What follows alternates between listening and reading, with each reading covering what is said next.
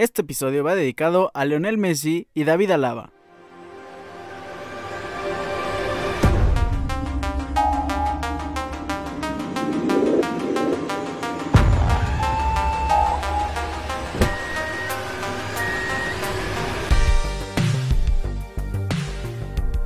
Hoy es un día muy importante para este par de astros del fútbol mundial. Por su parte, Lionel Messi, gigantesco jugador, de los mejores jugadores en la historia de Argentina, el mejor jugador en la historia del Barcelona, hoy cumple 35 años. Genio, Lionel Messi. Y por su parte también David Alaba, un grandísimo defensa central, lateral izquierdo, actual campeón de Europa con el Real Madrid.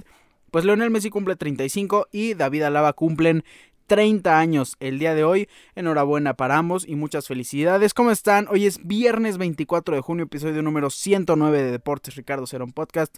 Muchísimas gracias por estar aquí. Vamos a hablar, como venimos eh, hablando de los traspasos, una, sorpresa grande por parte del Club América, también la de Cholos. En la NFL comentaremos quién creemos que son nuestras jugadores sorpresas en la división AFC Sur. En la Fórmula 1 hablaremos de una nueva firma, una renovación de contrato y también un par de datos curiosos. Quédense muchísimas gracias por estar aquí. Comenzamos. El día de viernes se anunció el reciente fichaje de Lucas Alario. Es un buen jugador, llega eh, procedente del Bayer Leverkusen al Eintracht de Frankfurt. Tiene 29 años, su valor es de 8 millones, pero fue transferido por un total de 6 millones. Contrato hasta el 2025 y el Eintracht de Frankfurt, actual campeón de la Europa League, pues se ha reforzado, si bien no con los mejores nombres, pero sí con jugadores de buen nivel que rinden y que ya están probados en la Bundesliga. Por otra parte, Enzo Fernández, un jugador muy joven, argentino, muy buen jugador, ahora exjugador de River, llega al Benfica, tiene un valor de 15 millones, pero se fue por un total de 10 millones y 8 millones en variables. Nick Pope, buen portero, un poco eh, mayor, por así decirlo, no, no tiene la edad joven, de un portero. Tiene 29 años. Los porteros, si bien son un poco más longevos por la posición en la que desempeñan, pues a mí no me parece que un equipo como el Newcastle United compre a Nick Pope. En fin, eh, como hemos dicho últimamente, el futuro va a decir si fue un buen fichaje o no. El ex eh, portero del Burnley llega, como ya dijimos, al Newcastle de Inglaterra. Ha llegado el momento de viajar a nuestro país. En México se hicieron dos fichajes que me llamaron muchísimo la atención. Ya habíamos comentado para las Águilas del América el fichaje de Jürgen Damm y el doloroso fichaje de Jonathan Cabecita Rodríguez, pues al parecer el América dándole con todo al Cruz Azul porque ahora fichan a un jugador que nació es de las fuerzas básicas de mi máquina cementera. Hablamos del defensa central Néstor Araujo, exjugador del Celta de Vigo, que también, por cierto, abandona la sección de mexicanos en Europa. Se llega al Club América. Un gran fichaje que el América, independientemente de lo mucho que no me agrade el equipo, no me agraden los colores, no me agrade la historia, la actitud, X cosa, creo que está haciendo las cosas muy, muy bien. Y esto precisamente es lo que yo quería que hiciera el Cruz Azul en esta temporada, en este periodo. No quería que fichara a 10 jugadores, no quería que fichara a 8 grandes sudamericanos, no, quería dos fichajes de renombre. Si bien Cabecita Rodríguez era muy difícil de que llegara, Charlie, Charlie González podría haber sido, que ya está a escasos eh, días u horas de que se anuncie su llegada al Toluca, que por cierto no hizo eh, pues nada, se cayeron las eh, negociaciones con Luke de Jong, entonces lo más probable es que llegue Charlie González, ex de Tigres y ex de Pumas, quería un jugador como esos. O Juan Ignacio Ineno, que ha renovado con los Pumas. Quería que en puntos clave llegaran jugadores muy buenos a la máquina de Cruz Azul. No se ha anunciado ninguno. Por ahí se comenta un defensa, un delantero, eh, de defensa y delantero argentinos. En la Superliga Argentina sí están haciendo bien las cosas, pero creo que no están probados para el fútbol mexicano. Y ya lo hemos visto, que muchas eh, promesas del fútbol sudamericano no son lo mismo en nuestro país, no es el mismo fútbol y tampoco es el mismo nivel. Bien por el Club América, porque ficha Jürgen Damm, ficha Cabecita Rodríguez y ficha a Néstor Araujo. Tres buenos jugadores que apoyan a la plantilla, que si bien no es la plantilla que hemos tenido en otros años, es una muy buena plantilla y creo que está lista para competir en el próximo Apertura 2022. Por su lado, un gran fichaje de Cholos. Este fichaje me agrada bastante. Habíamos comentado hace, bueno, el pasado episodio, el pasado lunes, que Alexis Canelo iba a ser eh, un buen ariete en la delantera del Toluca y que le traían refuerzos muy buenos para rodearlo y para tener un gran nivel, pues se va. Alexis Canelo se va del Toluca como agente libre, llega a los Cholos de Tijuana, no pudo llegar a un acuerdo con el club choricero y sí lo hace con los Cholos Quinkles, que es definitivamente un muy muy buen fichaje para el equipo de la frontera. Vámonos a la NFL. Llegado a la sección de la NFL y antes de comentar los jugadores sorpresa tenemos que dar una nueva noticia. ¿Ustedes conocían a Archibald Manning, mejor conocido como Arch Manning?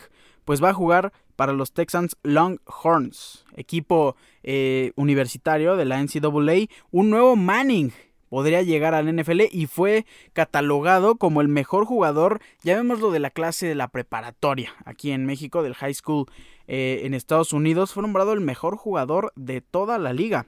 Arch es el hijo de Cooper Manning, hermano de Eli y de Peyton, así que un nuevo Manning podría llegar a la NFL, el sobrino de Eli y del gran Peyton Manning. Ahora sí vamos a hablar de los jugadores sorpresa y en turno es la división AFC Sur, una división complicada para un par de equipos, eh, una división complicada en general para los dos equipos que son protagonistas como son los Colts y los Titans en playoffs. Creo que ambos tienen la capacidad de llegar, pero sí es complicado en su división, teniendo a Kansas City Chiefs, teniendo a Cincinnati Bengals, que por cierto fue el equipo que eliminó a Tennessee Titans la temporada pasada. Pero bueno, vamos a hablar de los jugadores sorpresa. Iniciemos con los Texans, que definitivamente tienen el peor roster en toda la liga. Es un equipo muy pobre hablando en talento. Y vamos a hablar de los jugadores que creemos van a ser sorpresa. Y sorpresa entre comillas, porque tampoco creemos que tengan el temporadón de la NFL y sean número uno en su posición. No. Pero creo que van a sacar mucho la casta.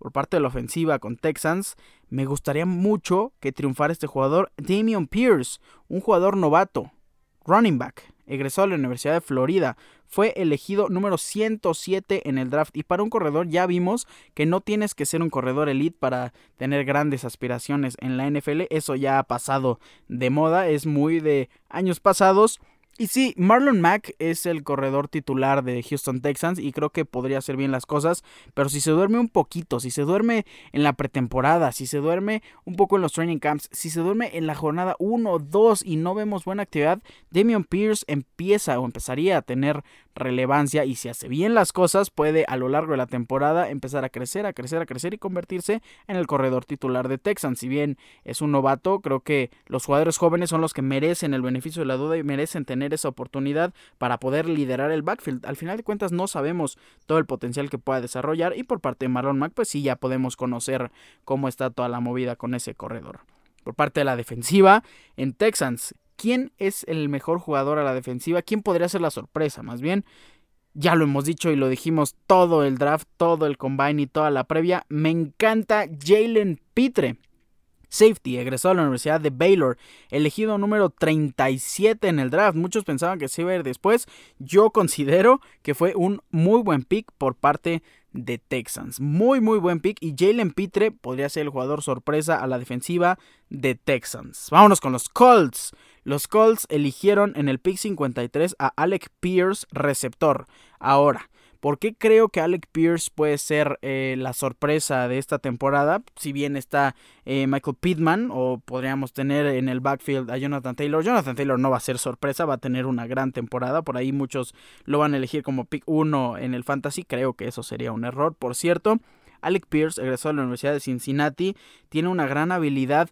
Eh, vaya, creo que es más veloz que Michael Pittman. Y eso considerando que su quarterback ahora va a ser Matt Ryan, automáticamente lo vamos a comparar con Atlanta Falcons y automáticamente lo vamos a comparar con la temporada donde triunfa Calvin Ridley y Julio Jones. Creo que el papel de Julio Jones, el papel del receptor fuerte, alto y possession, lo va a obtener Michael Pittman. Pero entonces, ¿Alec Pierce podría tener la capacidad de Calvin Ridley? Sí. Alec Pierce tiene gran altura, como la tiene Calvin Ridley. Tiene gran velocidad, como la tiene Calvin Ridley. Alec Pierce puede tener esa muy buena temporada siendo novato. Y a lo mejor, si Matt Ryan sigue en gran nivel, podría tener una mejor temporada el siguiente año. Pero Alec Pierce puede tener potencial de ser un receptor similar a Calvin Ridley con los Falcons. Ojo con Alec Pierce porque va a ser muy, muy buen receptor para Colts.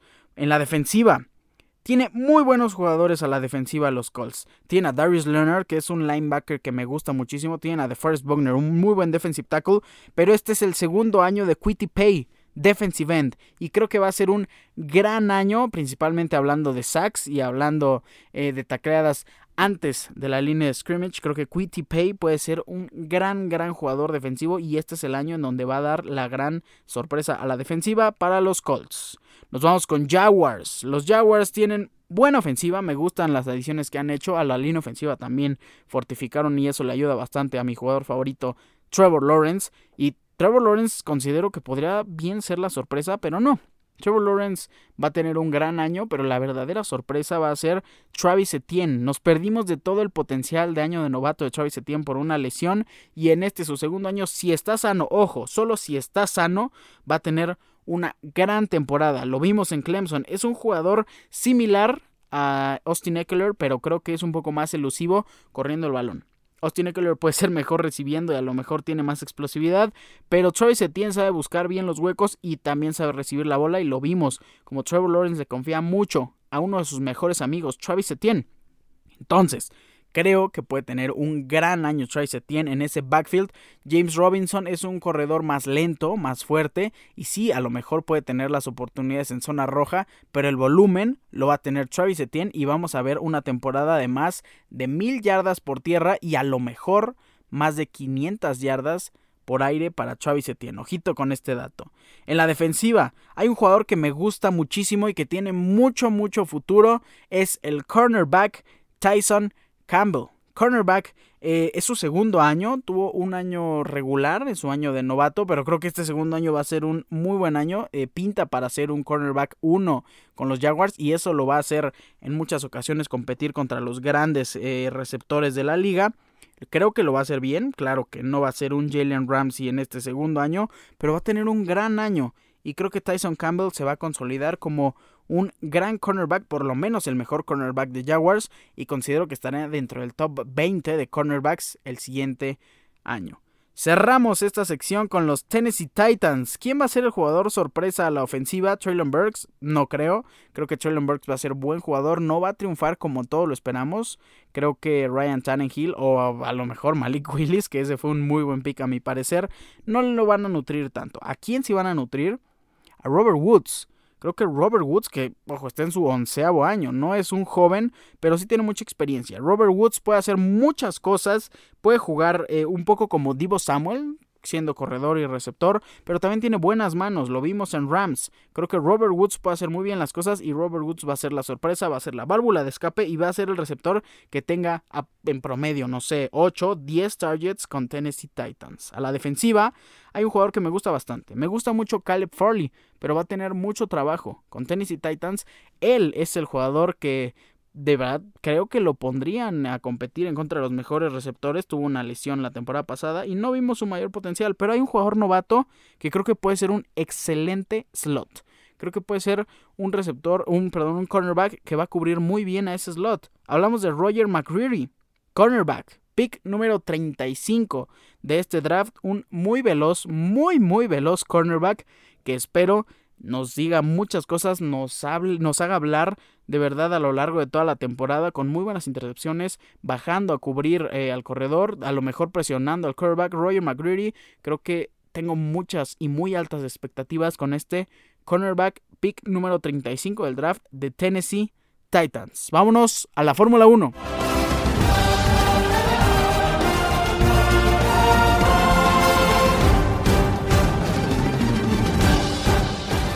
Llegado a la sección de Fórmula 1 en este episodio que ha sido corto. Las noticias han estado muy rápidas y han sido pocas a lo largo de este periodo de días. Creemos que el fin de semana va a haber muchísimas más. Iniciemos con el contrato de Pierre Gasly. Pierre Gasly no le quedaba de otra, a decir verdad, y ha llegado a firmar con Alfa Tauri perdón, para la temporada 2023 de la Fórmula 1. Creo que, como ya lo dijimos, no tenía de otra. Eh, Evidentemente Pierre Gasly quería ir a Red Bull, pero con la extensión de contrato de nuestro Checo Pérez, con justísima razón, no podía hacer nada Pierre Gasly. A lo mejor su única opción viable era irse a McLaren si es que Daniel Ricciardo se iba. No quería que se fuera. Creo que es un gran piloto que le está pasando mal, no se está acomodando con el auto y está, eh, se está haciendo ver un poco, eh, digamos mal, a comparación de su compañero de equipo Lando Norris.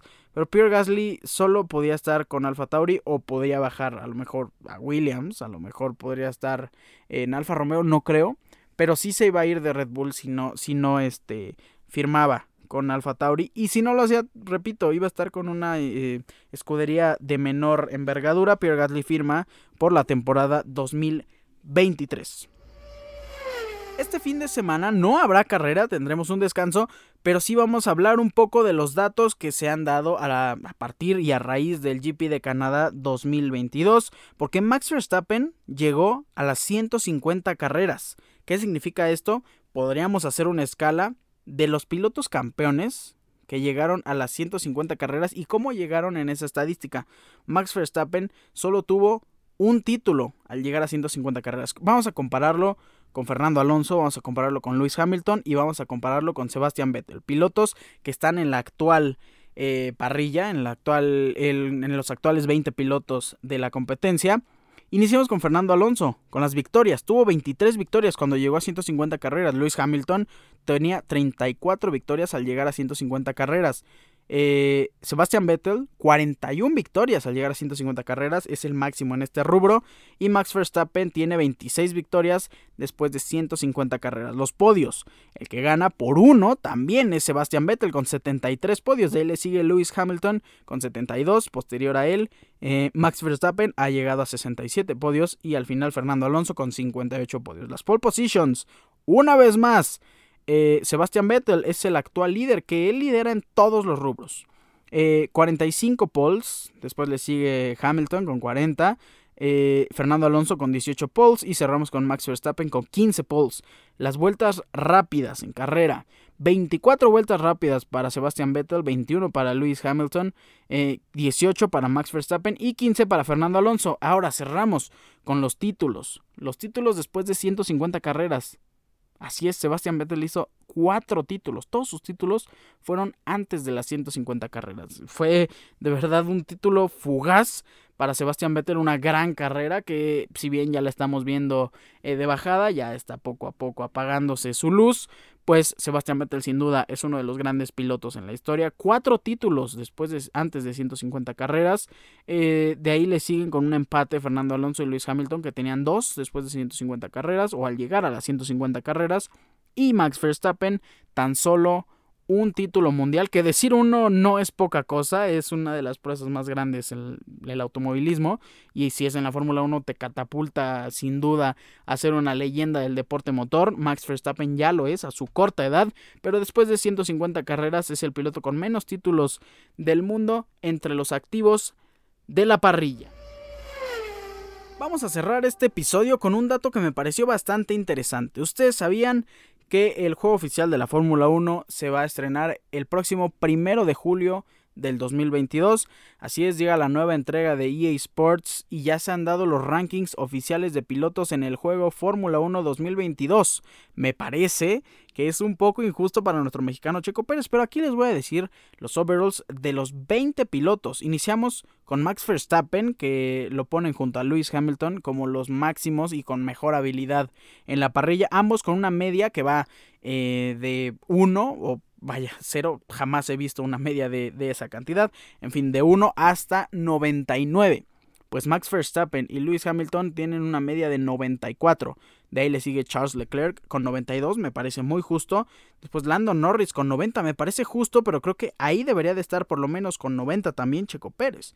En fin, Lando Norris está con 90, después sigue George Russell con 90, posterior él está Fernando Alonso con una media de 89, toda la historia lo avala. Eh, después está Valtteri Bottas con 88. Y ahí está Checo Pérez empatado con Bottas, también con 88 de media. No es una media mala, es un excelente piloto tener esa media. Pero sí, Checo Pérez debió, debió haber estado muy alto, muy más alto, por lo menos en cuarto o quinto lugar en esta tabla. De ahí le sigue Carlitos Sainz con 87, Sebastián Vettel con 85, creo que Sebastián Vettel puede haber estado un poco más alto, Pierre Gasly con 84, Daniel Richardo, que también considero debió haber estado un poco más alto con 83, Sebastián Ocon con 83, Albon con 82, Kevin Magnussen 81, Lance Stroll 80, Yuki Tsunoda 78, Mick Schumacher de 77 y de ahí Nicolás Latifi con una media de 70 me parece justa. Pero lo que no me parece justo es que a Wang Jisoo le hayan puesto una media de 70. Creo que eh, quien haya sido o quienes hayan sido los encargados llamados expertos, entre comillas, de la Fórmula 1, creo que por ahí están errando un poco y la opinión pública de verdad no creo que eh, me lo nieguen, Wang Yishu debe ser un piloto mejor valorado. 70 me parece muy, muy poco para el piloto chino. Con esto llegamos al final de este episodio número 109. Muchísimas gracias por estar aquí. Espero te haya gustado y te hayas enterado de todas las noticias que han sucedido a lo largo de nuestro entorno en el fútbol, en la NFL y en la Fórmula 1. No me voy sin antes recordarte mis redes sociales, arroba ricardo-cerón- en Instagram, Ricardo Cerón en Facebook. Recuerden, Cerón es con Pásenla increíble, tengan un muy buen fin de semana. Fin de semana de campeón de campeones, domingo. Eh, Vaya, es un partido de práctica. El Atlas enfrenta al Cruz Azul en punto de las 7 y media de la noche. El Atlas ya tiene el campeonato por haber sido el bicampeón. Ganó los dos torneos que en teoría iban a disputar el campeón de uno y el campeón de otro. El Atlas es doble campeón y por eso se eh, obtiene el campeón de campeones, pero el partido se debe de jugar y lo jugará contra el último campeón de campeones que fue la máquina de Cruz Azul. Repito, el siguiente domingo, en dos días, en punto de las siete y media de la noche, horario de la Ciudad de México. Yo les mando un fuerte abrazo, pásenla excelente, bye.